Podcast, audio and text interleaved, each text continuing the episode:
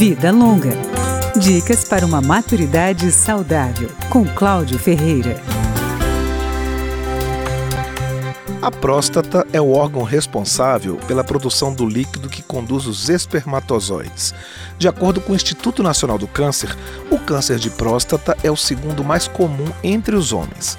O médico Rafael Coelho, da Sociedade Brasileira de Urologia, explica quais são os fatores de risco, hereditariedade e idade. Quem tem um parente de primeiro grau com câncer de próstata aumenta em seis vezes o risco de desenvolver a doença ao longo da vida. E sem dúvida a incidência da doença é maior quanto mais velho você fica. Então, estima-se que aos 80 anos de idade, quase 80% dos homens têm um pequeno foco de câncer na próstata.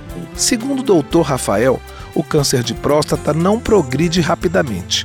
Por isso, quando o paciente é idoso e tem outras doenças mais graves, às vezes a decisão do médico é não tratar este câncer, dependendo do estágio da doença, do grau de agressividade e da idade, há diversos tratamentos, que vão do acompanhamento, passando por cirurgia, uso de medicamentos, radioterapia e quimioterapia. Às vezes, o homem tem uma dificuldade de urinar que está relacionada a um aumento no volume da próstata mas neste caso é um crescimento benigno do órgão, como afirma o doutor Rafael Coelho. O câncer de próstata, em geral, ele é assintomático na sua fase inicial. É por isso que a gente indica fazer rastreamento para câncer de próstata. A gente tentar detectar o tumor numa fase em que ele ainda não tem é, uma disseminação, por exemplo, metástases, que são essas que costumam causar sintomas. Né? O rastreamento básico é feito através de coleta de sangue para o exame chamado PSA e pelo toque retal, no qual o médico apalpa a próstata.